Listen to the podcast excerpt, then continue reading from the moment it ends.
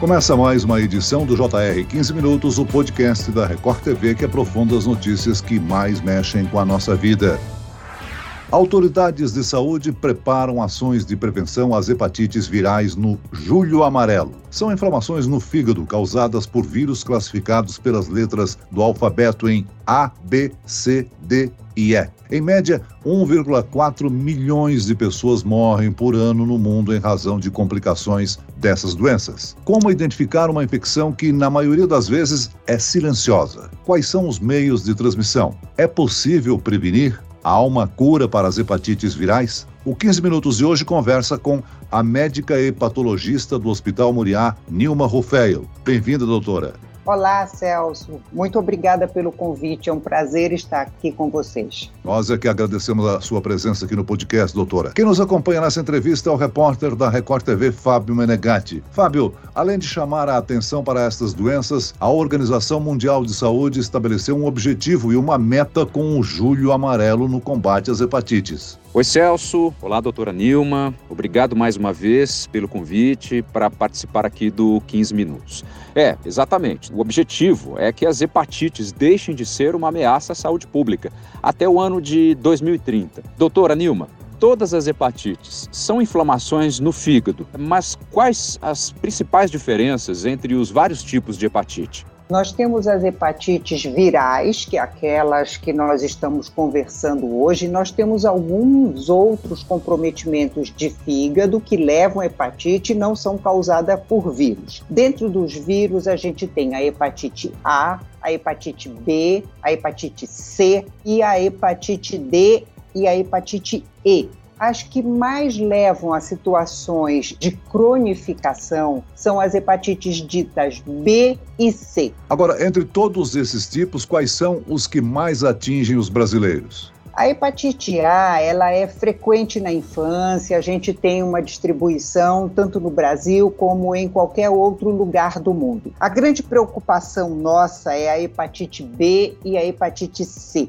A hepatite B, ela é muito frequente no Brasil e ela pode ser associada nas regiões do norte com uma hepatite chamada D, onde a gente tem uma soma de agressões de vírus e aí a gente tem situações bem mais mais graves. E a gente tem a hepatite C, muito frequente no Brasil, principalmente em pessoas que foram submetidas à transfusão de sangue antes que a testagem das hepatites fosse realizada, porque ainda não se sabia da presença do vírus C, e que cronificam com muita frequência. Como estas hepatites são transmitidas, doutora? Eu vou falar da hepatite A também, embora ela seja uma hepatite tranquila. Ela é a hepatite que a gente tem de transmissão oral fecal, então a gente tem água contaminada por fezes de pessoas portadoras do vírus, são hepatites associadas com saneamento básico e que a gente tem transmissão oral.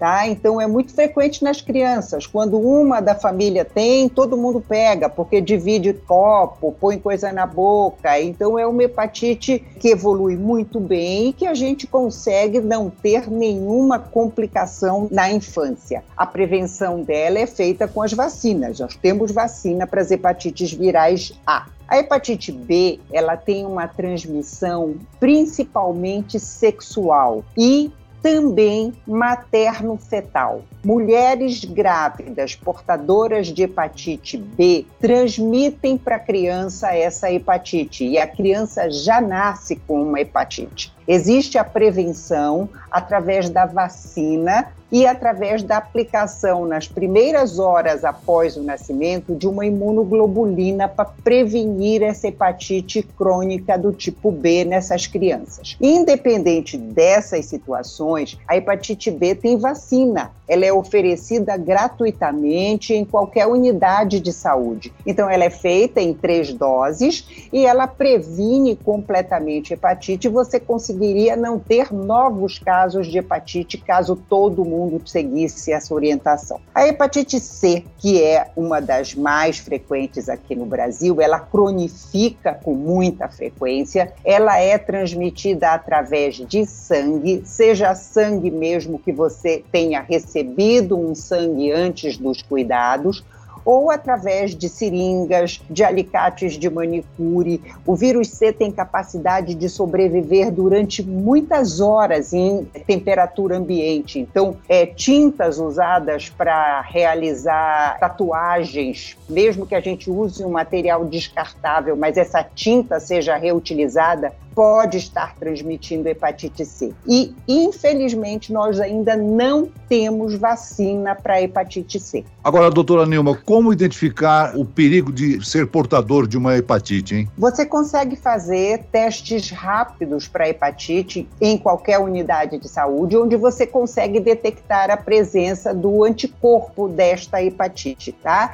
Então, se eu detecto que eu tenho uma hepatite, eu consigo ter medidas para cuidar dessa hepatite. Na hepatite C, a gente tem um tratamento agora que a gente consegue erradicar o vírus em mais de 90% das situações. Então, é uma hepatite que está com a programação de ser eliminada do mundo. O que dificultou um pouco a gente conseguir isso como meta para 2030 foi a pandemia, que a gente não teve condição de fazer tantas campanhas e tantas medidas de prevenção como a gente está programando agora para o Julho Amarelo. Então, durante o período mais crítico da pandemia, né, com o isolamento social mais rígido, as pessoas, e eu me incluo nisso, evitaram ir a hospitais ou postos médicos, né? A gente pode dizer que isso afetou de alguma forma o diagnóstico e também o tratamento das hepatites? O diagnóstico, sim. O tratamento de quem já estava em tratamento, não, porque a gente consegue a dispensação da medicação, isso foi conseguido mesmo durante o período de pandemia. Mas fazer novos diagnósticos, fazer campanhas de divulgação, de, de esclarecimento, foi uma coisa que ficou muito, muito parada. E a grande preocupação que a gente tem, Celso, em termos de Brasil, é que existe um número ainda muito grande de pessoas portadoras não diagnosticadas.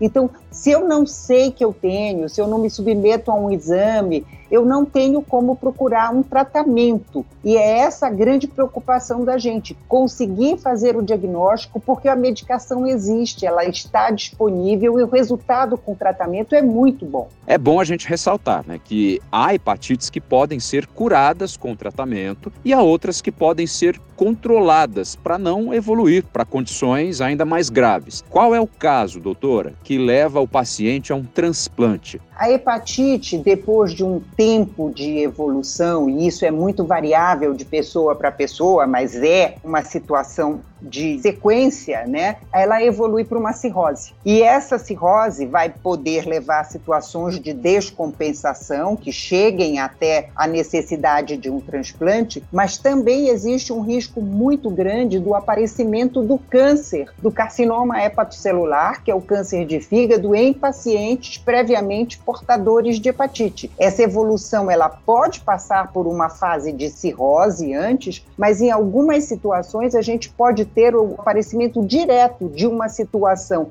de hepatite para um câncer. E aquilo que você falou eu acho muito importante. A gente precisa colocar muito claro que fazer diagnóstico é importante. A gente tem medicamentos para curar a hepatite C. E a hepatite B é possível ser controlada. Os medicamentos que a gente dispõe conseguem fazer o vírus parar de se multiplicar no sangue. Se ele para de se multiplicar, ele para de agredir. E a gente breca essa evolução para um quadro de cirrose, para um quadro de carcinoma. Então, é importante diagnosticar para poder tratar. Vamos aproveitar e orientar o nosso ouvinte, doutora, com relação a um teste. Onde a pessoa pode realizar esse teste? Qualquer unidade básica de saúde, qualquer eh, UPA consegue realizar esse teste. Nós temos os testes chamados de teste rápido, onde em poucos minutos você tem o resultado se deu reagente ou não reagente, e aí essa pessoa é encaminhada para fazer um exame mais detalhado e confirmar essa alteração. Então, qualquer unidade básica, qualquer UPA consegue realizar o teste rápido das hepatites. Durante este mês de julho, considerado o mês de prevenção e combate às hepatites, a gente vai ter mais campanhas em todo o Brasil Isso está sendo organizado pela Sociedade Brasileira de Hepatologia para tentar diagnosticar o maior número possível de pacientes portadores para tratamento. Esse mês de julho, a gente consegue agilizar um pouco mais isso. Agora, doutora, o tratamento da hepatite B é feito pelo SUS de graça. Por que, que apesar disso, só 18% das pessoas diagnosticadas com essa doença estão recebendo tratamento? O tratamento da hepatite B, agora, a gente está conseguindo aumentar essa chance de tratamento. Existe um protocolo dentro do Ministério da Saúde de pessoas que têm uma chance maior de desenvolver situações graves e vão receber desde o início o tratamento. E pessoas que são portadoras do vírus, mas que não estão em multiplicação desse vírus. O vírus da hepatite B, ele sofre algumas mutações. E tem situações em que você não precisa tomar medicação por enquanto, a carga do vírus é muito baixa. Então você precisa apenas ficar monitorando esse paciente para que, se houver uma elevação ou das enzimas hepáticas ou dessa carga de vírus, esses pacientes recebam a medicação. O doutor, chama atenção que depois da Covid, nós temos agora o registro aí da varíola dos macacos e também a incidência de uma hepatite chamada misteriosa, que só pelo nome já diz muito, que é um aumento repentino nos casos da hepatite aguda em crianças, né, em adolescentes. O que se tem de informação até agora, doutora, a respeito dessa hepatite misteriosa, hein? A gente ainda tem muito pouca coisa. A gente sabe que é um adenovírus é, que tem uma, uma capacidade de agressão maior do que a gente tinha até agora conhecimento, e a gente não sabe dizer até agora se a gente teria alguma relação com os casos de Covid, se a gente teria alguma soma de agressão, se a gente teria uma predisposição maior para essa situação mais grave. Na verdade, a gente ainda sabe muito pouco. O que a gente sabe é que, tipo assim, a gente já tem em São Paulo, a gente já tem em outros estados, casos de necessidade de transplante por um quadro de hepatite fulminante, que é uma hepatite muito grave. Que tipo de tratamento para essa hepatite misteriosa tem sido ministrado?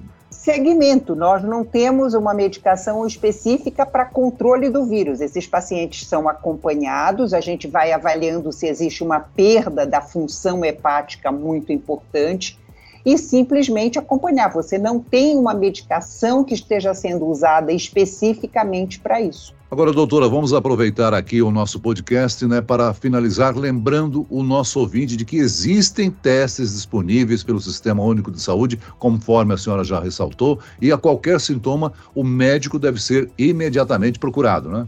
Então, uma coisa que eu acho importante frisar, Celso, é assim: não existe sintomas de hepatite em doença crônica. Você numa fase aguda de hepatite, você tem aquele mal-estar, você tem a febre, você tem os olhos amarelos, mas doente com hepatite crônica, ele é assintomático.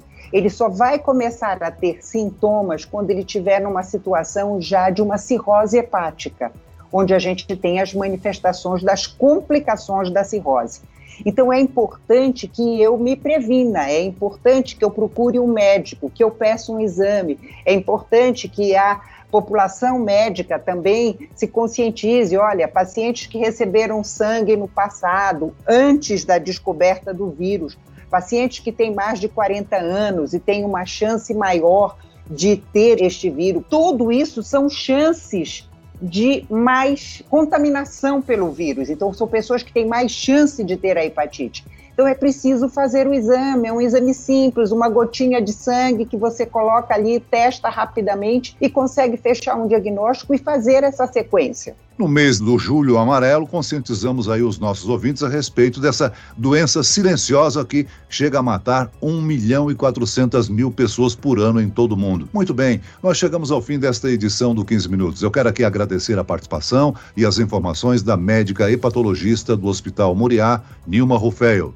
Obrigado, doutora. Muito obrigada a você e vamos tentar controlar essa hepatite no Brasil. Muito bem, agradeço também a presença do repórter da Record TV, Fábio Menegatti. Obrigado, Fábio. Ô Celso, eu que agradeço. Para mim é sempre um prazer poder participar aqui do podcast do 15 Minutos com você.